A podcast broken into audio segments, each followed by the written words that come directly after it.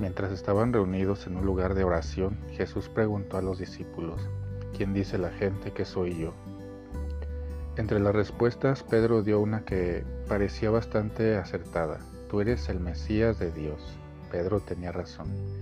Es curioso que más tarde, cuando Jesús fue arrestado y ya bajo el poder del sumo sacerdote y camino de la condenación, alguien señaló a Pedro, también él es seguidor de Jesús.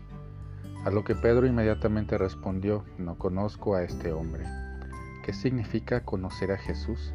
El Evangelio nos recuerda que no basta una respuesta retórica, no basta una definición técnica, no basta un número memorizado del catecismo, no basta repetir una regla o un precepto, sería permanecer en lo razonable.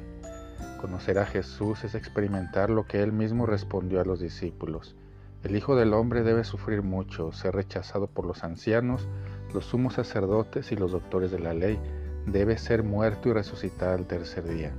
Conocer a Jesús es experimentar plenamente su vida, incluyendo su pasión, muerte y resurrección.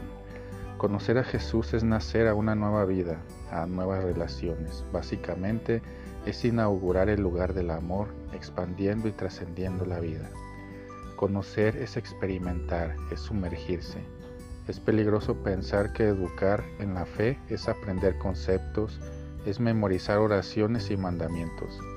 Todo esto es fundamental, pero está lejos, lejos de lo que revela el Evangelio.